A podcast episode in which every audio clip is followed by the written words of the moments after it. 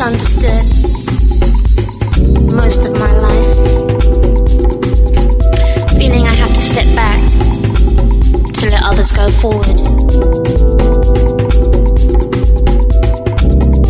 Full of love and pain. I live for love. I live for him above. He's always with me.